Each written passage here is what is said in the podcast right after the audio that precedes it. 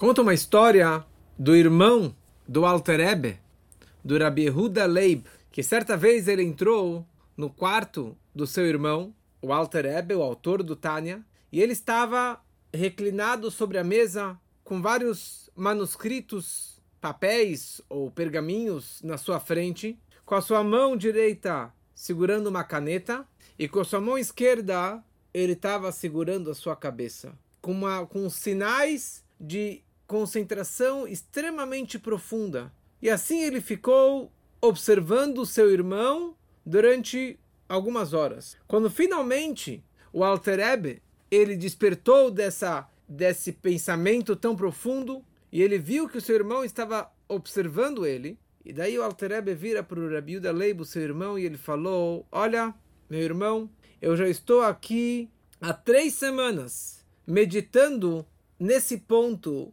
do Tânia.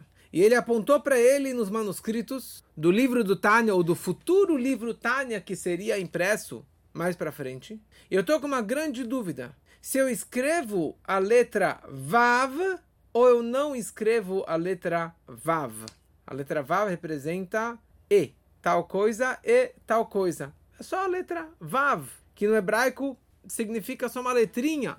Poderia ser como você fala Reshit Avodá Veikará, o início do trabalho e o principal e o pilar, ou sem a palavra E, sem a letra, a letra Vav. E concluiu Altareba dizendo, por uma letra Vav do Sefer Shel Benunim, do livro Tânia, eu estou disposto a investir ou gastar seis semanas. E na sétima semana vai brilhar sobre mim uma luz enorme uma luz da essência de Deus. Porque para cada letra do Tânia, eu pensei, eu voltei no meu pensamento todo, o livro todo. Para cada letra que eu estava escrevendo no Tânia, eu revisei o livro todo para ter certeza se eu vou colocar aquela letra, nenhuma palavra, uma letra ou não vou colocar aquela letra. Que louco!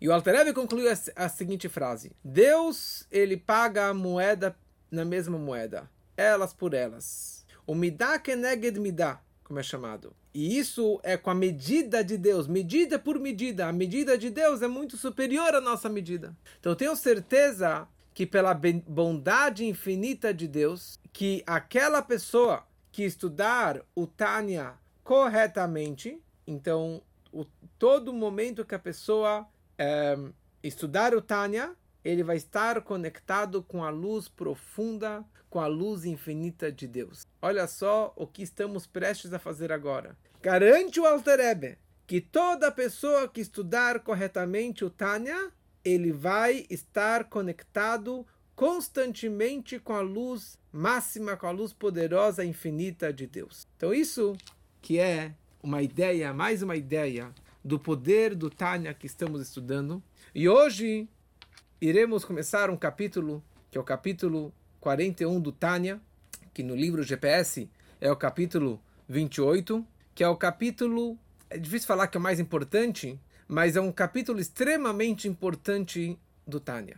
É um capítulo extremamente básico do Tânia, que aliás, para as pessoas que têm o bom costume de saber Tânia de cor, de cor quer dizer na memória, palavra por palavra. Tem pessoas que têm esse bom costume de decorar, memorizar o Tânia no hebraico, no capítulo 1, 2, 3, 4, 5, assim vão decorando é, os capítulos do Tânia, mas o início desse capítulo que estamos agora prestes a começar, o capítulo 41, é um capítulo que milhares de pessoas já memorizaram essas primeiras, acho que 10, 12 linhas, de tão importante que é o conceito que iremos estudar agora. Então, aliás, alguém me mandou uma mensagem, a Raquel mandou uma mensagem que ontem é, celebramos um ano do lançamento do nosso livro, do GPS para a Alma, Baruch Hashem. Já centenas de livros foram vendidos, mas ainda tem algumas centenas sobrando. É, então, é uma, é uma data especial, é uma comemoração, uma felicidade muito grande de completarmos um ano do lançamento desse livro tão, tão importante. E Baruch Hashem, estamos aqui praticamente há um ano estudando o Tânia com vocês e tenho certeza que vocês estejam curtindo, porque senão não estariam aqui acompanhando todas essas nossas aulas semanalmente. Nas última semana, no último capítulo, nós explicamos sobre a importância da kavana, da intenção, da meditação, do sentimento profundo durante o ato de uma mitzvah, de um estudo, de uma reza, que não basta só o ato, o fazer da mitzvah, da boa ação, e sim tem que ter a intenção, o sentimento, a kavaná por trás. E nós comparamos o ato da mitzvah como o corpo da ave e as duas asas da mitzvah, o amor e o temor a Deus. Na verdade, comparamos como as kavanot, as intenções, que quanto mais profunda e elevada e sincera é a intenção da pessoa, mais alta a pessoa vai subir, a intenção, a reza dela vai subir, a, a, a meditação dela vai ser cada vez mais profunda e mais elevada. E agora, nesse capítulo, na aula de hoje, na próxima aula, iremos um, nos aprofundar sobre essas duas asas tão, tão importante no serviço a Deus, que se chama o amor a Deus e a reverência por Deus. Ahavat Hashem e Irat Hashem.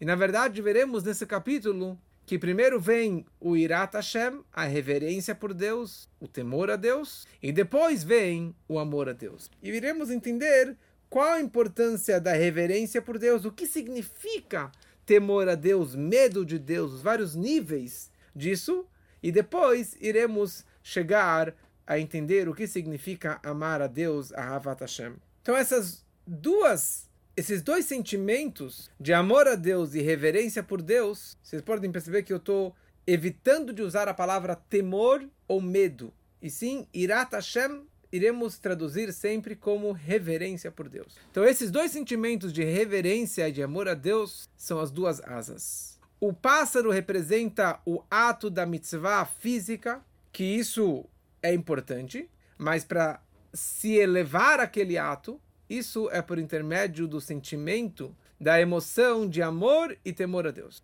Então vamos primeiramente entender o que significa esses dois sentimentos. O que qual dos dois é mais importante? O amor a Deus ou a reverência por Deus? O que, que significa amar a Deus? Quando você ama uma pessoa, você quer se aproximar dela. Você quer dar presentes para ela, você quer beijar, abraçar, você quer estar cada vez mais próxima dela e fazer atos de amor e de, de sentimento de bondade com aquela pessoa. Quando que nós falamos que eu amo a Deus, ou como falamos diariamente no Shema Israel, você deve amar a Deus, o teu Deus. Como que você expressa esse amor? Fazendo mitzvat a ser os preceitos positivos da Torá, os 248 preceitos positivos da Torá. Já que eu amo ele, eu vou comer kasher. O sentimento de amor nos empurra para que possamos fazer mitzvot a ser os preceitos positivos, colocar o tefilim, rezar, comer kasher, fazer o shabat e todas as 248 mandamentos positivos da Torá. Quando a pessoa ela tem irat Hashem, reverência por Deus, o temor a Deus, então isso nos protege que eu não transgrida nada contra ele, que eu não faça nada que vai magoá-lo ou que vai me desconectar dele. Porque qualquer uma das 365 proibições da Torá, eu não vou transgredir. Porque se eu tenho medo, eu tenho uma reverência por Hashem, eu não vou fazer nenhum pecado, nenhuma transgressão. Nada que vai ir contra ele. E os dois são extremamente especiais e essenciais. E na verdade, esses dois sentimentos em qualquer preceito, em qualquer situação, eu preciso ter os dois sentimentos. Mesmo quando estou fazendo algo positivo, eu preciso manter o respeito e a reverência. E mesmo quando estou deixando de fazer algo proibido, eu não vou fazer só porque eu tenho medo, mas também porque tenho amor a ele. E o que veremos agora é que é essencial que o início de tudo seja a partir do irá, do respeito e da reverência por Deus. O que significa irá? Irat Shamaim, Irat Hashem. Irá não significa o medo do castigo, porque alguns falam, ó, oh, se você fizer tal coisa, Então você vai queimar no inferno. Se você fizer tal proibição, você está transgredindo tanto, você vai ter que jejuar, você vai ter que pagar pelo seu pecado, você vai ter que. Não é a nossa visão, não é a forma que nós enxergamos, e com certeza não é a forma que o Alter Ebe nos ensinou aqui no Tânia.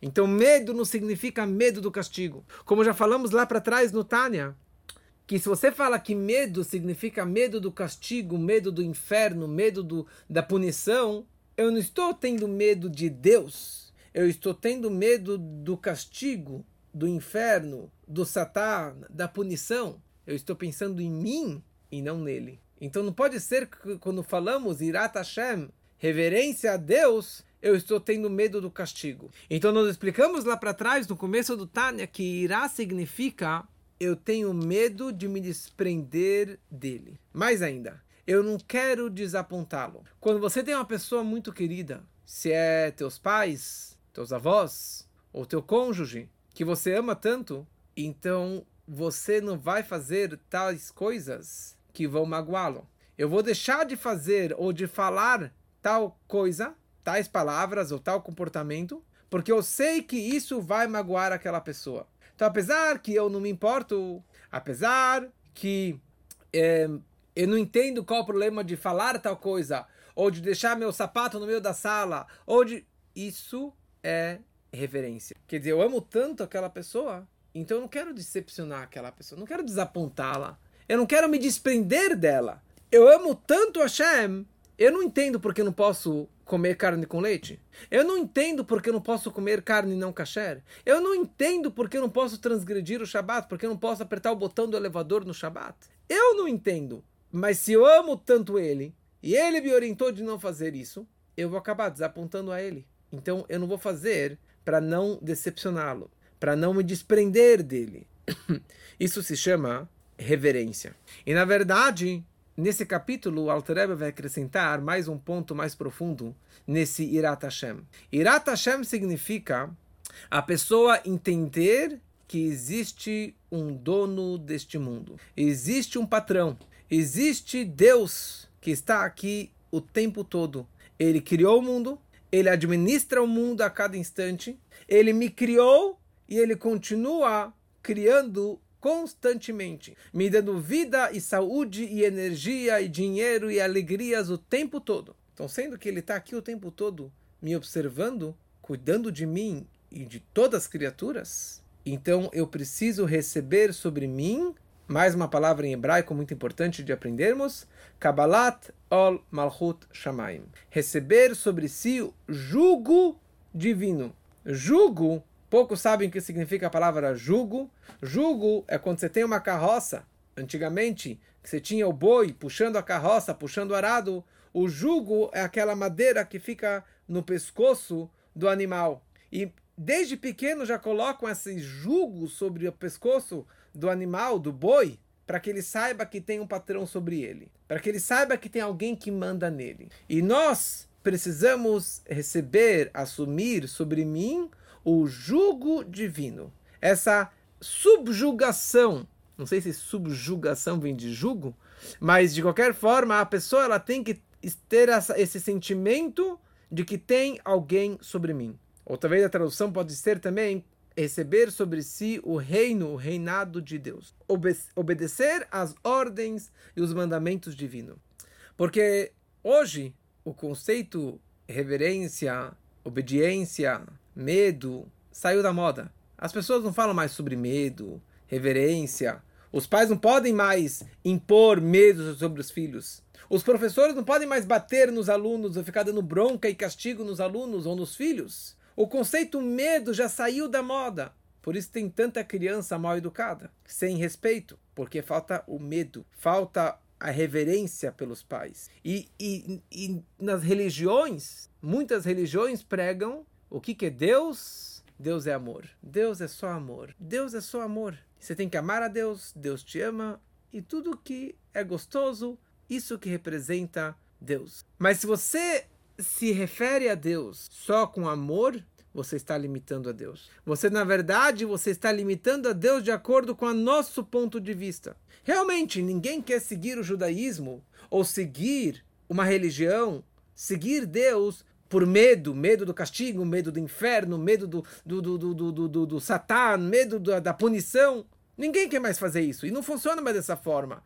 E a educação hoje dos nossos filhos, assim, com os grandes orientadores, psicólogos e rabinos, que hoje não existe mais você educar um filho com punição, com castigos e batendo. Você não pode mais bater no seu filho hoje em dia, porque não funciona mais. Vai ter um efeito colateral muito grave se você bater no seu filho. Nós não queremos seguir o judaísmo por medo, porque, como falamos antes, o medo é algo muito egoísta. Mas, ao mesmo tempo, se o meu judaísmo, as minhas mitzvot, ou a minha educação, a educação que meus pais me deram, ou a educação que eu passo para meus filhos, é só baseado no amor, na bondade, na doação, e nenhuma punição, e nunca você escuta a palavra não, nunca vai receber um castigo, nunca vai não ter aquilo que eu quero, com certeza isso daqui é uma educação muito, muito precária. E uma pessoa que segue Deus, segue o judaísmo, segue a Torá só pelo amor, isso daqui não é um verdadeiro judaísmo, não é uma ligação com Deus. Eu estou pensando em mim, aquilo que eu amo, aquilo que me agrada, aquilo que me satisfaz. Mas aquilo que eu não entendo, aquilo que me dói, aquilo que me machuca. Não, isso aqui não é Deus. E esse é o grande erro que as pessoas cometem, principalmente nessa época de guerra. As pessoas falam: onde que Deus está nessa hora de tanta crueldade? Que Deus é esse que permite acontecer tais é, tamanha agressividade, atrocidade, assassinato e terrorismo e antissemitismo? Onde que está Deus? Se Deus é só amor, se Deus é só alegria, se Deus é só paz, só doação, só dinheiro, só saúde, só bondade. Esse que é o erro. E é isso que muitas pessoas se perdem. Se as pessoas seguem Deus, acreditam em Deus só na hora que está tudo paz e amor, harmonia, saúde e alegrias, na hora do aperto, eles vão abandonar Deus. Porque esse Deus do amor me abandonou. É realmente o Deus do amor te abandonou. Mas se você acredita que Deus não é só amor, mas também tem a reverência por ele, tem o temor dele, tem o respeito por ele, então aqui, com certeza, você não vai sentir que Deus te abandonou. Como eu comentei ontem na aula, que aquela soldada que foi libertada ontem, a mãe dela fez a mitzvah de fazer halá. E ela, na hora que ela estava tirando o pedaço de massa para fazer halá, ela gritou, está gravado isso, chorando, fazendo a bênção, pedindo pelo resgate da filha dela. E ela falou: Deus, eu te amo. Deus, eu não tenho nada contra o Senhor. Eu te amo, de paixão. Mas por favor, Deus, salve minha filha. Isso eu achei sensacional. Ela poderia estar xingando Deus. Que maldoso que prendeu a minha filha, que levou minha filha sequestrada e mais duzentas e poucas pessoas e dezenas de crianças. Mas ela não estava xingando Deus. Ela falou: Te amo mais ainda. Eu te acredito plenamente no Senhor. Mas por favor, salve minha filha. E eu tenho certeza absoluta que essa reza sincera de conexão incondicional com Deus que salvou a filha dela. O nosso intelecto, explicamos já no Tânia que nós temos 10 forças, 10 sefirot, três forças intelectuais e sete emoções, seis emoções. As três intele intelectuais são Chokhmah, Binah e Dat. Chokhmah, Binah, Dat. Sabedoria, entendimento e a conclusão. E está explicado que as primeiras duas forças, Chokhmah e Binah, a sabedoria e o entendimento, o conhecimento, é chamado de pai e mãe. Chokhmah é comparado com o pai e Binah é comparado com a mãe. Ou seja, no momento que nós usamos o nosso intelecto, eu ativo a minha sabedoria e o meu conhecimento e eu me aprofundo nessa meditação, quer dizer que eu estou usando o meu pai e a minha mãe, a minha Chokhmah e a minha Binah, Quanto mais eu medito sobre um assunto, eu vou gerar emoções. Eu vou gerar um sentimento de amor por aquela pessoa ou por aquele assunto, ou de me afastar daquela pessoa, de reverência, de respeito, de temor. E esses dois sentimentos de amor e temor, que é Chesed e Gvurah, bondade e severidade, isso é comparado com o filho e a filha. O filho representa Chesed, a bondade, o amor, e a filha representa a, o, o temor, a severidade. Por isso que existe um conceito que se chama Batrishonah Simalebanim. Quando alguém tem uma filha, primeiro nasceu uma filha, é um sinal que vai nascer muitos filhos depois. Só que algumas pessoas têm várias filhas até chegar no primeiro filho. Mas, de uma forma mais profunda, o que ele está querendo dizer aqui é o seguinte: se a pessoa meditou e meditou e meditou, estudou e estudou sobre a grandeza de Deus, e a primeira coisa que surgiu no seu coração foi a reverência por Deus, o respeito a Deus, Irat Shamayim, isso é um sinal que depois você vai ter amor a Deus e você vai ter outras emoções e sentimentos por Ele. Mas se a pessoa ela meditou e ela simplesmente gerou um filho, um amor a Deus, então não necessariamente que ele vai ter outras emoções e outros sentimentos. Quer dizer, o amor é algo incrível. Amar a Deus, a gente fala todo dia, você tem obrigação, uma ordem de amar a Deus. Amor a Deus é o sentimento de aproximação dele. Eu sinto que ele é meu pai, que ele me ama, ele se preocupa comigo.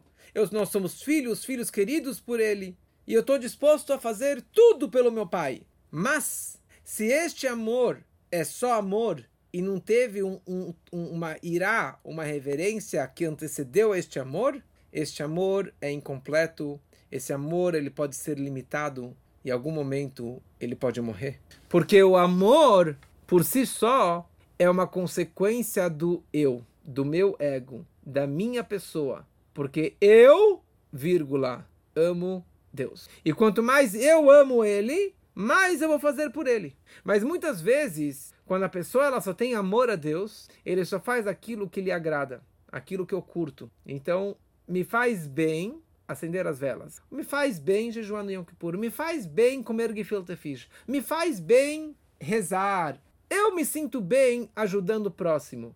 Eu me sinto bem é, recebendo visitas em casa. E assim por diante. Algo que me faz bem, que me alegra. Quer dizer, pessoas assim podem levar o judaísmo e a conexão com Deus e o amor a Deus como uma brincadeira.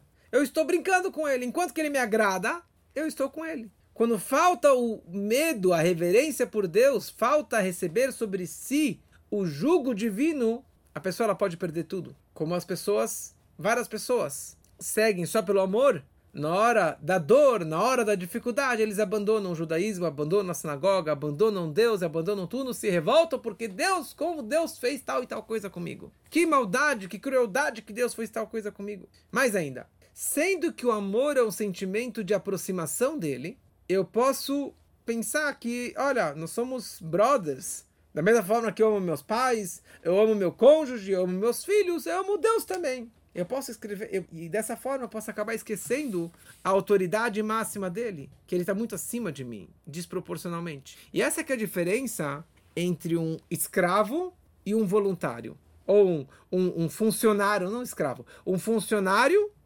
assalariado e um voluntário. E cada um, na verdade, tem uma vantagem por si.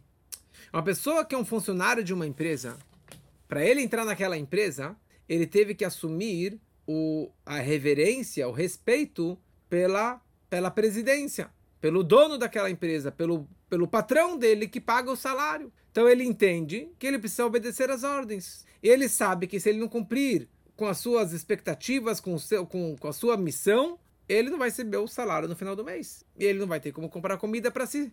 Então ele vai lá todo dia, bate o cartão e faz a sua missão. Agora existe um voluntário. Ele não recebe salário, ele não tem nenhuma obrigação e ele não se sente obrigado a ir em tal lugar. Naquela empresa que ele está se voluntariando, naquela, naquela atividade que ele está se voluntariando. Então, cada um, na verdade, tem a sua vantagem e desvantagem. O funcionário, ele realmente vai fazer aquilo que ele foi obrigado, mas o dia inteiro ele está olhando para o relógio. O dia inteiro ele tá batendo ponto. Ele entrou, ele bate o ponto. Ele bate o cartão. Ele saiu, ele bate o cartão e pronto, ele não vai ficar nem um minuto a mais, nem um minuto a menos. Ele espera o dia inteiro para ir para casa. Já o, o voluntário, que ele não teve obrigação de chegar na hora, ele optou em estar lá. Isso aqui é incrível, porque ele vai se dedicar muito mais do que o funcionário.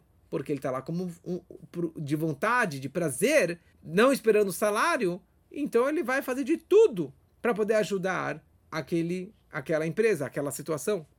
Mas a vantagem do, do voluntário é a sua falha também. Porque, sendo que ele escolheu estar lá, amanhã ele pode escolher não vir. Em qualquer momento ele pode simplesmente falar: tchau, vou embora. Eu tenho outros compromissos, não tenho por que fazer isso aqui agora. Enquanto que ele não recebeu sobre si a autoridade do seu patrão, do seu, do seu presidente, do seu chefe, ele não se sente obrigado a fazer nada. Então, uma pessoa como essa, ele nunca entrou na empresa. Ele nunca começou a trabalhar. Porque para ele o tempo todo é uma brincadeira. Eu venho quando eu quero, eu saio quando eu quero, eu me dedico, mas não tenho nenhuma obrigatoriedade. E assim também em relação ao amor a Deus e a reverência por Deus. Quando a pessoa ela segue Deus, segue o judaísmo, segue a Torá só por causa que ele ama, ele é um voluntário. Eu optei em servir a Deus, mas não tenho nenhuma obrigatoriedade. Eu não, me, não sou assalariado, não sou obrigado, eu não assumi a reverência a Deus, não recebi sobre mim o jugo e o reino de Deus. E uma pessoa como essa, ele não está servindo a Deus de verdade. Talvez ele nunca começou a servir a Deus de verdade. Porque o tempo todo, ah, eu faço quando eu quero, eu não faço quando eu não quero, e a qualquer momento eu posso abandonar o judaísmo. Por quê? Porque eu faço o que eu bem quiser. Se eu, enquanto que eu me sinto bem, indo para a sinagoga, estudando Torá, fazendo as mitzvot, eu faço.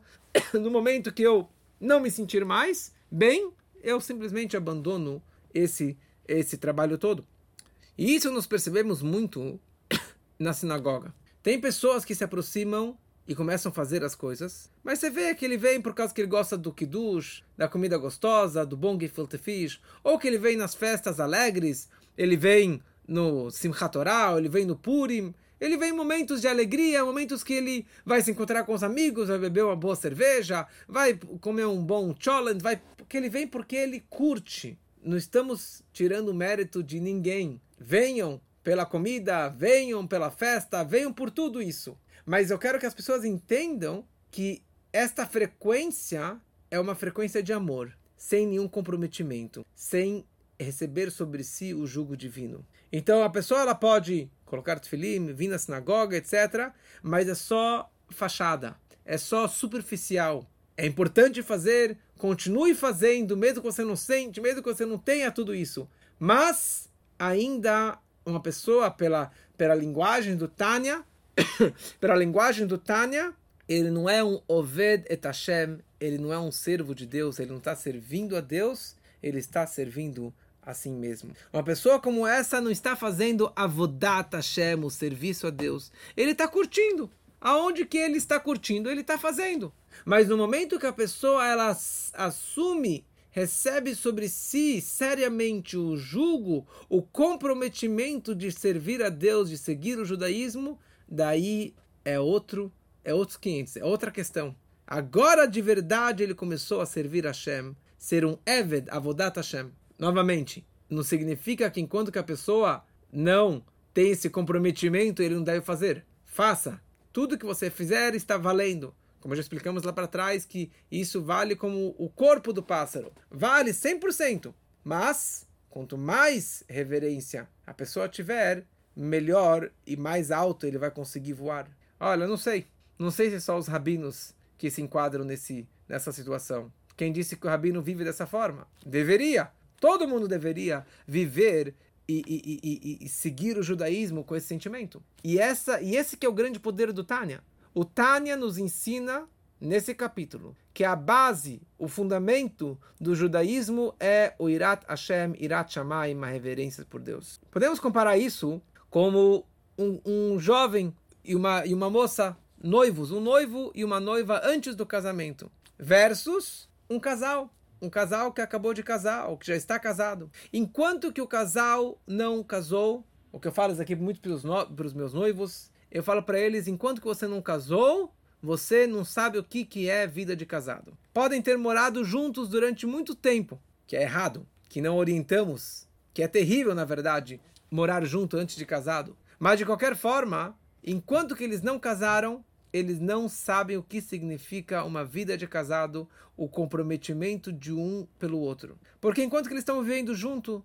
eles não estão, não estão comprometidos. Não é o verdadeiro teste se eles vão poder viverem juntos para sempre. Porque ninguém, cada um tem a sua conta, cada um tem a sua cama, cada um tem a sua vida, cada um tem o seu cachorro, cada um tem a sua academia, os seus horários e pronto. Então, por isso que eles podem ser felizes dessa forma. Por isso que muitos optam, infelizmente, em simplesmente uh, viver juntos, morar juntos, debaixo do mesmo teto, sem casar. Mas isso não é vida de casado. Isso não é casamento. Isso não é amor. Somente após o casamento, quando tem o comprometimento que ele consagrou a ela, eles saíram do Mahupá, casaram, e ele tem obrigação de. Ele tem as suas obrigações com a sua esposa, a esposa tem as suas obrigações com o seu marido. Agora sim começa o verdadeiro trabalho de uma vida de casados. Assim também, no nosso casamento com Deus, o nosso comprometimento com Deus. Enquanto que eu não casei com Deus, porque a outorga da Torá no Monte Sinai foi o casamento do povo com Deus. Nós somos a noiva e Deus é o noivo. Aliás, existe o livro do rei Salomão, Shlomo Amelech, o Shira Shirib, o Cântico dos Cânticos, que são frases muito românticas de paixão e amor de uma noiva pelo noivo, um noivo pela noiva, que isso representa o amor e a paixão que Deus tem pelo povo de Israel. Enquanto que a pessoa não casou, ele não recebeu sobre si o jugo divino, a reverência por Deus, Irat Shamayim, você não está casado com Deus, você não está comprometido com Deus, você não está servindo a Deus de verdade. Já contamos lá para trás aquela história do Rabbi Hillel Miparit, um grande discípulo do Alter Rebbe, que ele dizia que até ele estudar o Tânia, conhecer a Hassidut, conhecer o Alter Rebbe, ele se achava um grande tzadik, a pessoa mais elevada, mais justa do mundo. Mas agora que eu conheci a Hassidut, eu conheci o Tânia, Halevai Benoni, quem dera, Oxalá, que eu possa ser um Benoni, aquele intermediário. Então, antes que a pessoa ela segue Deus de verdade, serve a Deus de verdade, recebe sobre si o comprometimento de servir a Deus com reverência a Deus, eu posso me achar o tempo todo que eu sou um tzadik, eu sou a pessoa mais elevada porque eu faço tanta coisa maravilhosa. Mas você está servindo a Deus com amor. Só com amor. Eu estou pensando em mim, porque eu vou ser a grande pessoa. Somente no momento que a pessoa recebe sobre si o jugo divino e começa a servir a Deus de verdade, só naquele momento eu percebo: uau, eu estou tão longe de tzadik, eu estou tão longe de ser um marido ideal, uma mulher ideal, de ser um judeu ideal, uma pessoa ideal, dedicada e conectada com Deus. Halevai Benoni, quem dera que um dia eu possa ser um Benoni, uma pessoa intermediária. E por isso que o sentimento de reverência a Deus é extremamente básico, importante e essencial no servir a Deus, no serviço a Deus. É a base de tudo. O amor que vem sem reverência não é considerado trabalhar e servir a Deus. O Rebbe lançou vários projetos para crianças e ele lançou 12 versículos da Torá que cada criança soubesse de cor. E um desses versículos está exatamente nesse capítulo 41 do Tânia. E qualquer criança judia sabe ou precisa saber de cor este versículo. Vehine Hashem nitzav alav meloch al haaretz kivodó umabita alav bochen kilayot valev imavdó karaoi. Que a tradução é E eis que Deus se encontra sobre ele e ele preenche toda a terra, a sua honra, a sua glória. E Deus está olhando, observando sobre ele e analisando as, um, as entranhas e o coração, se Deus, se a pessoa está servindo a Ele corretamente. Então essa é uma frase que as crianças elas falam, elas decoram e elas têm que viver com esse pensamento constantemente.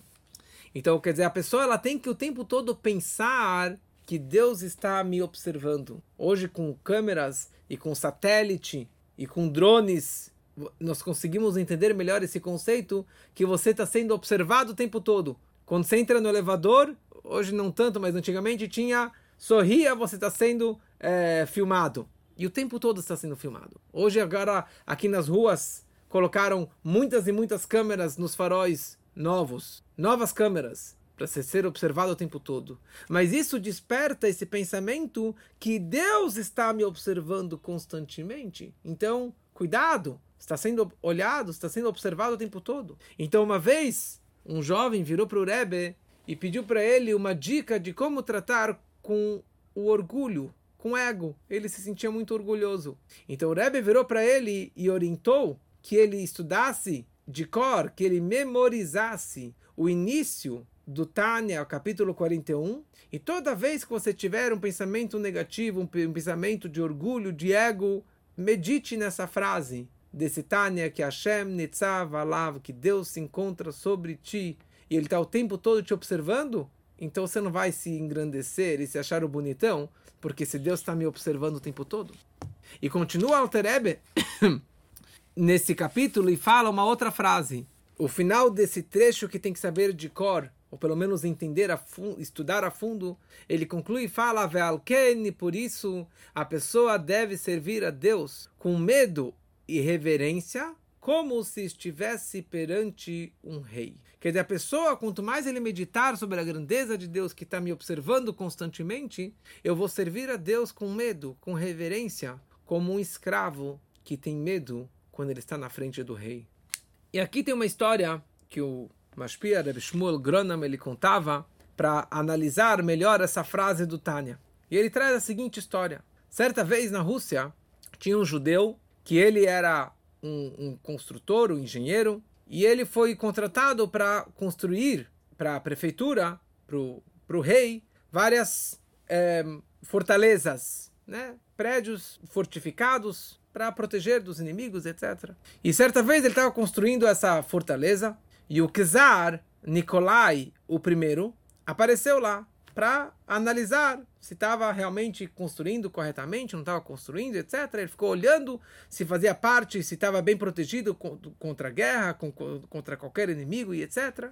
E no final da visita, o czar virou para esse judeu, elogiou, agradeceu o trabalho maravilhoso que ele fez e o czar foi embora. Duas semanas depois chega uma carta do, do real convocando esse judeu que se apresentasse em Petersburgo, São Petersburgo, perante o czar. E o judeu começou a estremecer e começou a suar e falou: Eu acho que ele achou que, que tinha um tijolo um pouquinho torto, ele vai me torturar por causa disso, vai me prender. E ele começou a pirar com toda essa situação. Bom, ele viajou para São Petersburgo, ele chegou no palácio, mostrou para os guardas a carta é, que ele foi convocado, e ele entrou no palácio, e ele ficou na antessala perante o, o aposento real do czar. E ali ele estava naquela sala de espera.